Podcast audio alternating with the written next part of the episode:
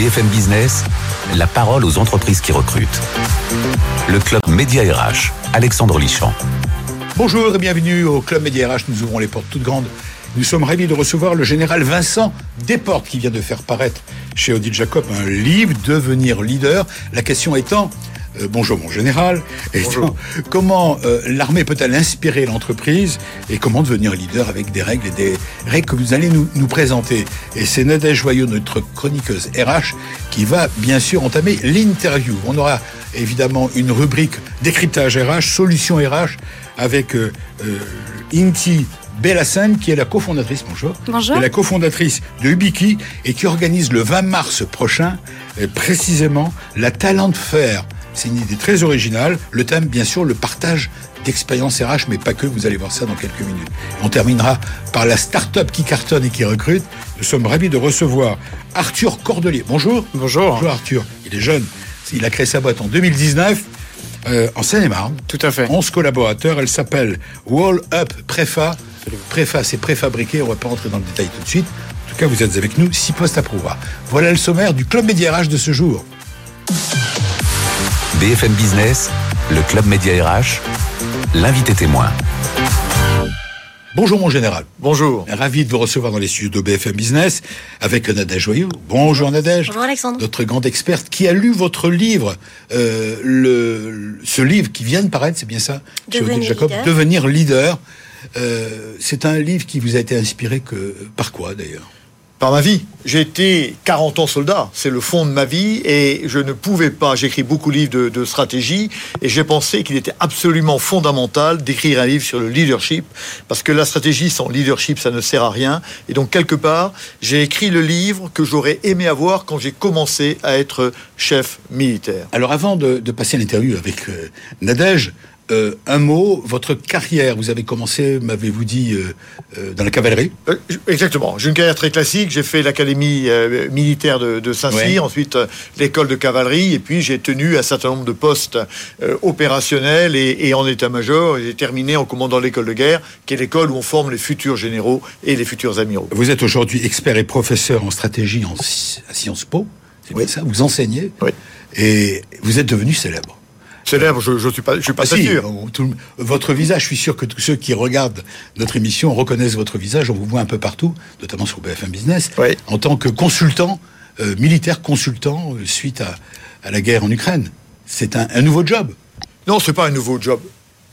C'est pas ça comme ça qu'on peut le dire. Moi, je suis un homme de conviction, si vous voulez. J'ai des convictions sur le leadership que j'ai essayé d'exprimer dans ce livre et, on a parlé longtemps avec Nadège. Je crois que c'est- c'est important. Je suis un homme de conviction et je crois que si on me demande de venir à la télévision, c'est parce que je ne suis pas mainstream. Moi, je dis les choses que je pense et voilà pourquoi effectivement, depuis très longtemps, et mais particulièrement depuis le début de cette euh, guerre barbare en Ukraine, on me demande de venir euh, exprimer mes avis sur ce qui peut se passer. Alors, on va pas parler de l'Ukraine, on va parler de l'entreprise, puisque c'est le thème de votre livre. Nadège, ce livre, vous l'avez lu. Oui, et c'est un livre fascinant, écrit d'une plume alerte, sèche, ciselée, à l'image de son auteur. C'est un livre qui traverse l'histoire, qui décortique les grandes victoires, mais aussi les grandes défaites, et c'est tout aussi important, en décryptant la stratégie et l'attitude des grands leaders de guerre. Et alors, on pourrait se dire, finalement, l'armée inspirant l'entreprise, c'est quand même un peu particulier, c'est pas banal. Alors, qu'est-ce qu'on a comme image de Oui, l'armée hein, l'armée, on donne des ordres, on, ah on alors, doit exécuter. quand, hein. quand on pense à la grande muette, on pense une obéissance absolue, Voilà. euh, poussée à la rigidité. On pense à à, à un caractère autoritaire, poussé à l'autoritarisme.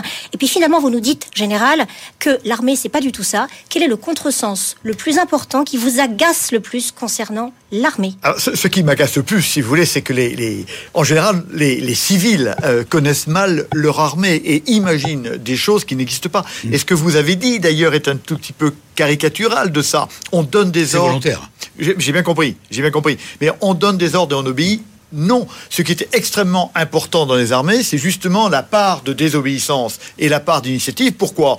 Parce que les situations que nous rencontrons sont toujours très différentes des, euh, des circonstances euh, sur lesquelles on a... Ré- Non, Voilà, c'est ça. On prépare un ordre dans les circonstances et quand on arrive sur le terrain, elles sont différentes. Il faudra donc que nos, collaborateurs interprètent en permanence nos ordres en restant focalisés sur l'objectif. Donc l'initiative est à la base de l'efficacité militaire. Elle est vitale même. Vous nous dites que par exemple, aucun, aucun plan ne résiste au premier coup de canon, en citant l'un des généraux euh, dans votre livre. Vous dites que pour passer de la carte au territoire, l'initiative est tout aussi vitale et qu'en fait, c'est finalement une forme de discipline. Absolument, absolument. Euh, vous citez le général von Moltke, qui est un Oui. grand général très- allemand. Je suis tombée amoureuse, moi, de monsieur de Von Moltke, hein, Alors, il est- la- il est la mort, il est mort, mais- dommage, mais- voilà. mais- Voilà, mais- le, drame de, mais- le drame de ma vie.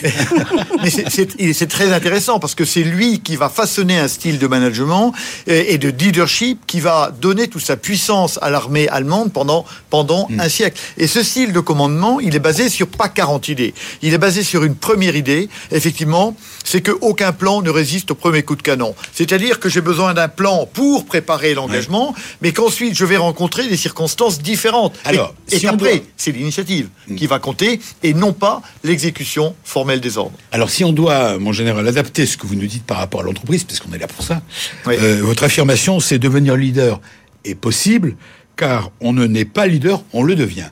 Et, et c'est cette école de guerre qui vous a amené à parler de l'école civile et de donner des conseils, finalement, apporter euh, un regard pour les chefs d'entreprise. C'est pour les chefs d'entreprise, votre livre. Mais bien sûr, moi ce que, ce que, ce que je veux dire, c'est que au fond tout le monde peut être Tout leader. le monde peut être patron. Tout le monde peut être leader à condition. Non, patron. Non, pas, patron. Moi je, là je parle de Là, on leader. parle de l'entreprise. Je parle d'entreprise. Patron, oui, mais leader dans une entreprise. Un chef d'entreprise qui ne serait pas leader, et vous l'êtes sûrement, ne serait pas un bon chef d'entreprise. Donc le chef d'entreprise, il faut qu'il arrive à entraîner derrière lui les femmes et les hommes qui lui sont confiés et qui lui font confiance. Et donc, il doit être leader. C'est pour ça qu'un chef d'entreprise, il doit vouloir. Sûrement, monsieur, vous voulez absolument l'endroit où vous voulez aller, mais en même temps, vous êtes sûrement capable de faire vouloir. L'armée, elle veut et elle fait, elle, elle veut et elle fait vouloir. Le chef veut la stratégie, c'est vouloir et faire vouloir. Vous Donc, dites, je vous dites en pas. même temps qu'il n'existe pas de recette de leadership. Il n'existe pas de recette. Non, bien sûr, il n'existe pas de recette. C'est pour ça que chacun peut être leader. Tout, tout leader, tout euh, leadership est contextuel. Le leadership est une affaire d'adéquation avec son environnement et avec les personnalités qui sont confiées. Nadège. Donc, je dois être capable d'adapter mon style de commandement à ce que je fais, à mon métier. On ne dirige pas euh, euh, des légionnaires chez nous comme on dirige peut-être des soldats du rang. On ne dirige pas des polytechniciens comme on dirige des opérateurs. Et, les cir- et, et je m'adapte aux circonstances.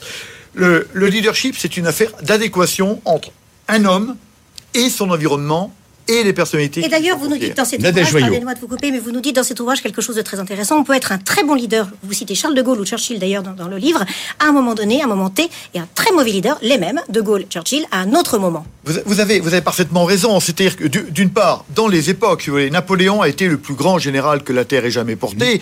C'était au début du 19e siècle, parce qu'il était général. Est-ce qu'il serait maintenant un bon chef de start-up, directeur? J'en sais, Personne ne le sait. Les circonstances sont différentes. Et si on prend le cas d'un homme, par exemple, Napoléon a été extrêmement brillant jusqu'aux années 1809, 1810, et, et ensuite, il a fait un certain nombre d'erreurs importantes. De Gaulle, vous le citiez, De Gaulle a été un très grand leader pendant l'époque de la première guerre, de la deuxième guerre mondiale, et ensuite, il a eu le plus grand mal à rester à la tête des Français. Il a même quitté euh, le pouvoir au début de l'année 46 parce que il n'était plus en adéquation avec euh, la France. Et il est revenu par la suite. Il n'y a donc pas de leader définitif. En fait, on n'est jamais un leader définitif. On est un leader à un moment, et, c'est une, construction permanente Oh. selon les contextes. Exactement. On est leader tant qu'on comprend son époque, tant qu'on comprend les personnalités qui sont avec euh, qu'on- que l'on doit euh, que l'on doit conduire, et tant que on a compris ce qui motivait euh, les personnels, les femmes et les hommes qui vous sont confiés, puisque les femmes et les hommes vont avancer finalement en fonction de leur intérêt. Il va falloir leur donner du sens. Alors, et donc, il va falloir et donc, il va falloir que vous travailliez quand vous êtes dirigeant, et contredisez-moi si vous n'êtes pas d'accord avec moi, il va falloir que chacun trouve du sens, donc de l'intérêt personnel dans ce qu'il va faire. Alors, pardon, euh, Général Vincent Desportes, mais euh, si on fait le parallèle avec l'entreprise, Oui. L'entreprise, ce sont d'abord c'est le chef d'entreprise qui choisit, c'est qui engage, pas lui, mais l'entreprise engage des collaborateurs, engage des cadres, euh, des ouvriers, des etc. etc. Euh, à l'armée, euh, ce sont des hommes et des femmes qui s'engagent. C'est Oui. l'inverse. Ce sont eux qui viennent vers l'institution. Oui, bien sûr. Bah, écoutez, dans, les- dans les entreprises, c'est la même chose. Les gens Oui. vont s'engager si Oui. l'entreprise Oui. est capable de leur donner du Alors, sens. quel conseil justement donnez-vous aux chefs d'entreprise? Qu'est-ce que vous leur... J'imagine que vous vous adressez à eux très souvent. Ben, bien sûr, moi, j'ai créé un cabinet de conseil en stratégie d'entreprise où je fais du conseil en stratégie, du conseil en leadership. Donc, évidemment, ça, c'est mon, métier. Quel, est le, conseil?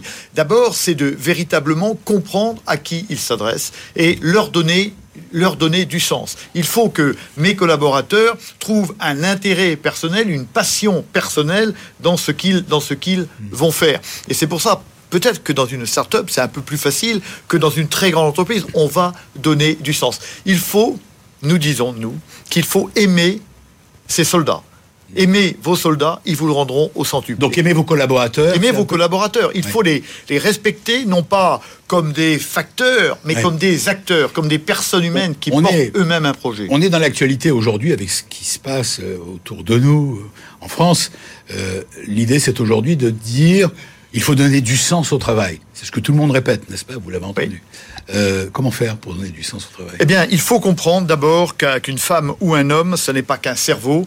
Une femme et un homme, c'est un cerveau, mais c'est surtout un cœur et des tripes. Et donc, il faut que tout ça trouve son sens. La deuxième idée fondamentale, c'est que on ne peut pas donner le sens. On ne peut, on peut juste créer les conditions qui vont faire que les femmes et les hommes qui me sont confiés prennent trouvent leur sens dans cette affaire-là. Et c'est pour ça que le leader, comme le stratège d'ailleurs, c'est un créateur de conditions. Je crée les conditions pour que mes collaborateurs aient envie en d'aller, sûr. de partager mon aventure et d'aller avec moi vers l'ambition. Donc je pense qu'elle est bonne pour l'entreprise, mais également pour chacun de mes, euh, de mes des, des femmes et des hommes. Plus largement, une dernière question, en fait, puisque vous avez un, vous avez un pied dans les deux mondes.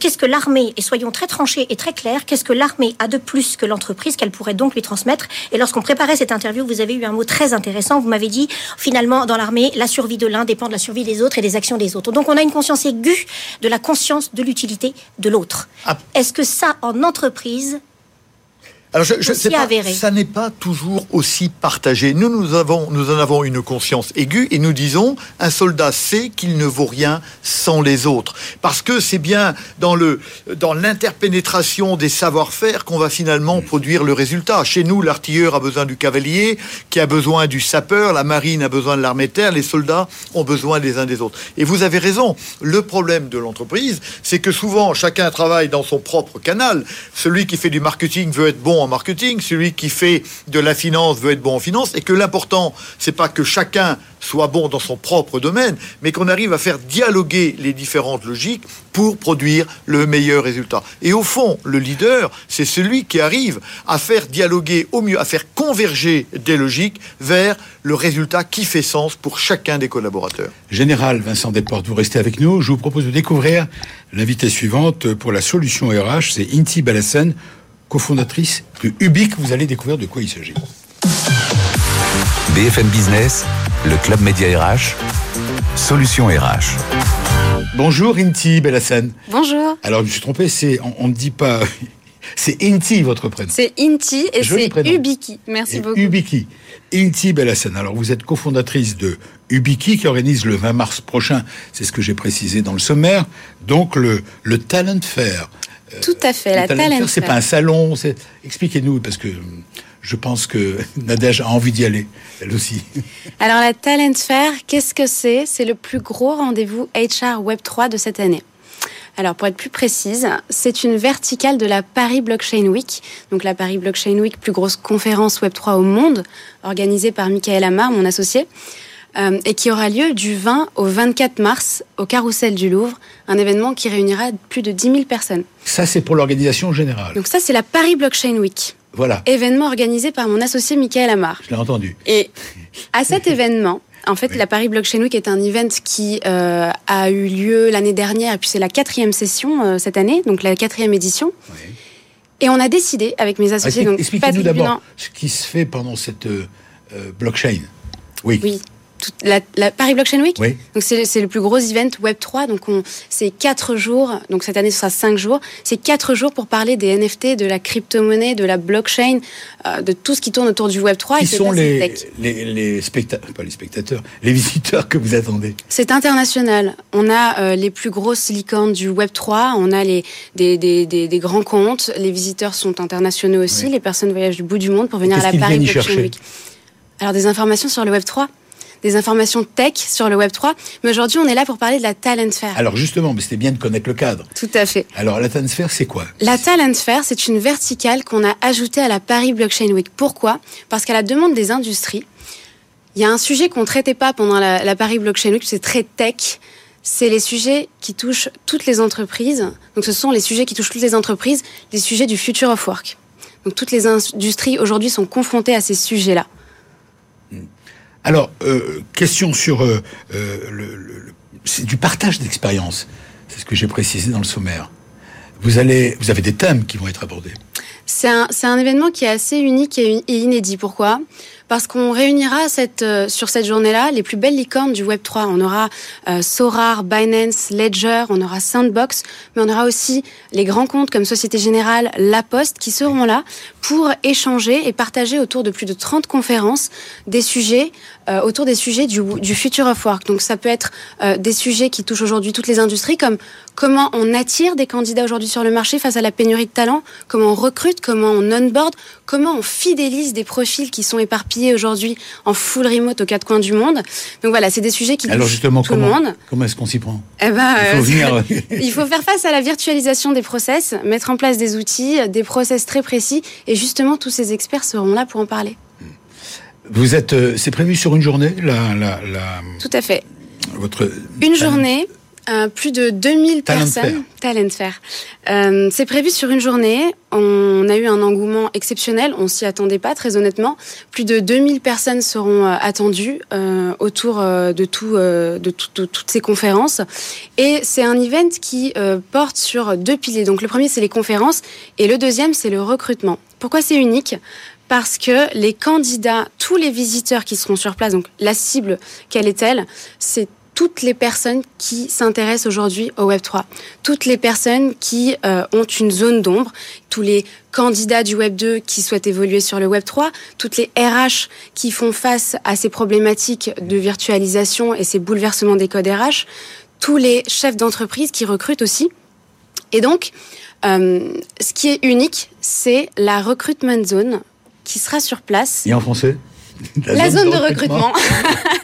donc il y aura une zone de recrutement mise en place par Ubiki, donc euh, co-organisateur de la Talent Fair, qui va permettre à tous les visiteurs qui le souhaitent, grâce à une application de matching de candidats et de sociétés qui recrutent, de rencontrer les euh, les, les employeurs sur place. Et ça c'est unique parce que sur la même journée, on aura les plus belles licornes du Web 3 présentes et à disposition pour les rencontrer. On l'a bien noté. C'est le 20 mars à Paris. Tout à C'est à fait. quel endroit? Dans les salons du Westin Place Vendôme, en plein cœur de Paris. En plein cœur de Paris, ça va faire plaisir à beaucoup de monde et vous aurez, j'en suis fait. sûr, beaucoup de monde car c'est un vrai le- sujet d'actualité. Oui, tout à fait. Et il faut euh, préciser aussi que c'est un événement qui est gratuit.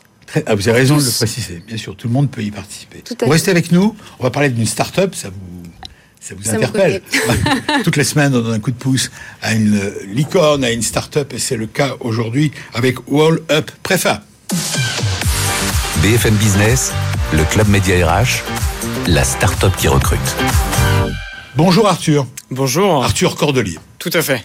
Merci d'avoir eu la gentillesse de nous rejoindre. Alors vous, c'est en 2019 que vous avez créé en Seine-et-Marne Wall Up Préfa. Tout le monde adore les mots anglais d'ailleurs. Absolument. absolument. Pourquoi? Alors pourquoi le, le mot wall? Euh, Parce que C'est le nous, mur. nous sommes des fabricants de façades, des préfabricants de façades. Ça Voilà. fait un peu le lien avec le début de votre émission, parce que notre objectif, c'est de, de consacrer un maximum de temps et d'ingénierie à la préfabrication d'éléments pour la construction. Vous créez des panneaux préfabriqués, euh, c'est bien ça? Exactement. En, en béton?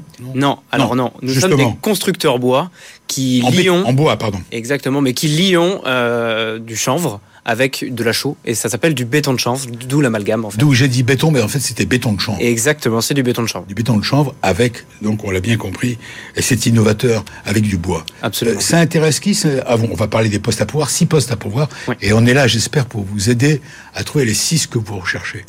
Euh, L'innovation, c'est quoi chez vous? Alors l'innovation, c'est qu'on a la première industrie euh, en France à s'être lancée sur cette, ce- cet alliage construction bois et béton de chanvre pour justement bah, correspondre à la demande qui va être euh, énorme sur les années à venir. Pourquoi? Eh bien simplement parce qu'on transforme 6% de part de marché de construction biosourcée en 25 d'ici 2030, rien que sur la région Île-de-France, qui est le plus gros constructeur neuf euh, de France. Et c'est lié à quoi? Eh bien, c'est lié à la réglementation environnementale 2020 qui a été euh, donc euh, qui est officiellement, je pense, depuis le 1er janvier 2022 Oui. et qui concerne donc Qui l'impact l'impact carbone finalement des bâtiments. Et donc Mais le- qui oblige donc à ceux qui bien sûr. construisent. Alors qui oblige par Entre euh, guillemets, on va dire, voilà. qu'il y, a- il y a des étapes, mais euh, qui oblige en effet à considérer l'impact carbone de la vie du bâtiment et de sa construction. Donc- Donc, le but c'est de construire en biosourcé avec des produits locaux. Ça intéresse précisément Nadège, qui est sur le point de construire sa nouvelle maison. sa nouvelle maison. Pour l'instant, j'assume le ravalement du dans Paris, pas du tout biosourcé. Moi, je me demandais quel était votre parcours pour Nadège. arriver à cette, euh, la création de cette entreprise. Alors, euh, jeune, euh, Oui, moi je, moi je crois beaucoup euh, à la confiance et on m'a fait confiance parce que nous sommes six associés. Je suis le directeur général de cette société, mais nous sommes bel et bien six associés. Et mon parcours, c'est que je suis charpentier constructeur bois, donc j'ai un CAP et un brevet professionnel de charpentier constructeur bois. Euh, j'ai fait les compagnons du devoir sur le Tour de Ah, France formidable. et, euh, et c'est à travers cette expérience Ouais. où euh, bah, j'ai acquéri, on va dire, un, un, un certain système acquis. de synthèse. Oui, Oui. pardon, j'ai acquis un certain système de synthèse euh, que chaque compagnon charpentier, je pense, a, a en lui. Et euh, avec les bonnes rencontres, et je pense euh, aussi le projet autour de Notre-Dame de Paris, etc., euh, bah, on a remis la main au niveau, euh, au niveau comment dire, de, du devant de la scène. Et, et c'est toute l'importance, on va dire, qu'on va, qu'on va donner, nous, chez Wallup, et la différence qu'on va créer euh, en tant qu'industriel de la transformation du bois. Alors on est loin de votre secteur. Hein. Ici, là on est dans le concret, on est dans le bois, On dans est la dans le matière dans le mur. là. Vous, et vous, vous êtes dans, euh, dans les nuages. Dans le- la décentralisation. Voilà. Mais c'est un peu la même chose finalement. Oui, pourquoi Parce que nous décentralisons les, les chantiers finalement. Ouais. L'objectif, c'est vraiment de libérer cet espace parisien qui est complètement clôturé par des échafaudages, par des chantiers, par de la gestion, qui est une véritable catastrophe. Et l'année prochaine avec les JO, je vous laisse deviner, euh, pour justement bah, déplacer la préfabrication, enfin la fabrication, dans des industries qui sont 2.0. Donc Alors, il y a un lien finalement. Arthur Cordelier, parlons, on est là, je le répète, dans le Oui. club Médiarèche, on est là pour vous aider à recruter, à trouver les, les, les talents dont vous avez besoin. On est là pour aider les téléspectateurs et les auditeurs de BFM Business à recruter leur futur employeur, vous en êtes un. Mhm. Qui recherchez-vous Et comment peut-on vous aider? Alors aujourd'hui, nous cherchons évidemment des pers- du personnel pour transformer la matière. Donc on a deux métiers, charpentier et maçon, euh, pour travailler donc dans le 77 dans notre usine. On cherche également des commerciaux pour euh, accompagner les maîtres d'ouvrage et les maîtres d'œuvre qui souhaiteraient utiliser nos produits qui sont novateurs sur le marché, et des dessinateurs projeteurs pour concevoir avant la mise en fabrication. Où ces postes sont-ils à pourvoir? Alors, euh, quasiment, les postes opératifs sont vraiment dans le 77, à Ouais. Aulnoy, à côté de Coulommiers, et tous les autres bah, sont modulables. Question classique dans cette rubrique. euh, Avez-vous les moyens de vos ambitions? Avez-vous les moyens de payer les gens que vous voulez recruter? Bien sûr, bien Vous avez sûr. des fonds Vous avez Absolument. Nous, nous réalisons plusieurs levées de fonds euh, pour pouvoir agrandir notre usine, agrandir nos capacités à faire. Ouais. Parce que vous l'avez compris, nous sommes les premiers sur ce marché et ce marché est très très prometteur. Si on prend les 6% de part de marché que nous représentons, il faudrait au moins les multiplier par 4 d'ici 4 à 5 années. Donc euh, c'est porteur. C'est très encourageant. Tout à fait. En tout cas, merci. J'espère qu'on va vous aider à, à recruter. Mais je l'espère aussi. J'espère qu'on va vous aider à, à trouver ceux que vous recherchez. Et euh, que- ce que vous attendez des candidats, De la motivation. Moi, je ne crois pas beaucoup euh, en le diplôme par le diplôme. Je crois beaucoup à la motivation. Je crois beaucoup à la fibre. Euh, le général en a parlé tout à l'heure. Je, je pense que on se retrouve beaucoup dans ces valeurs-là, qui sont avant tout trouver la bonne place, euh, la bonne personne, de la reconversion, de la jeune expérience, peu importe. vous avez vu, il vous a interpellé en permanence. Ah oui, mais euh, En vous regardant, en disant, vous qui êtes entrepreneur, vous qui êtes leader, vous vous ressentez comme leader? Complètement, complètement. Vous êtes retrouvé dans ces propos Absolument. Et je pense que c'est la mixité qui fera euh, la réussite. Mais d'ailleurs, dans les compagnons du devoir, il y a des valeurs très proches de fraternité de l'armée, non? Complètement, complètement. On a même des champs qui sont assez, très- Ouais. qui sont assez proches de Ouais, ceux de l'armée. ouais, ouais. Mais euh, finalement, les, con- les- le, Tour de France, c'est plutôt l'apprentissage par le voyage. Ouais. Et l'armée fait aussi de l'apprentissage par le voyage. Ouais. Donc je pense que c'est c'est ce qui nous lie. Merci à vous, euh, Arthur Cordelier. Je rappelle que vous êtes le DG et, et associé et fondateur cofondateur. On est six, comme Vous êtes six, voilà, c'est une grande famille. De Wall Up Préfa, vous avez compris. On est en plein dans l'air du temps avec euh, tout ce que vous fabriquez et qui va exploser. On l'a entendu, on, on se souviendrait qu'on était là au début. hein. Avec plaisir. Merci à vous, bonne chance. Bonne chance à vous. Euh, Merci. Inti Bellassène pour euh, le Talent, euh, talent, La Talent Fair, la Talent Fair. le 20 mars. Fair, c'est le- la fête La Talent Fair, c'est un l'événement RH qui réunira. euh, avec Tous le les partage dans intéressés ce aujourd'hui. monde, dans cet Ouais. univers là aussi qui explose. Et c'est le 20 mars. On est ravis de vous recevoir. Merci. Merci Nadège Joyot. Je vous en prie, de Alexandre. vous avoir apporté tout votre éclairage sur ce livre. Devenez leader. Et le général nous a quittés. Il était bah oui, le général, il a fallu qu'il aille sur un autre plateau Parachuté. pour parler, pour parler de, de la guerre. Voilà, on vous souhaite un bon week-end. Euh, On vous retrouve le week-end prochain pour d'autres infos. Salut, Info RH. BFM Business, le Club Média RH, la parole aux entreprises qui recrutent.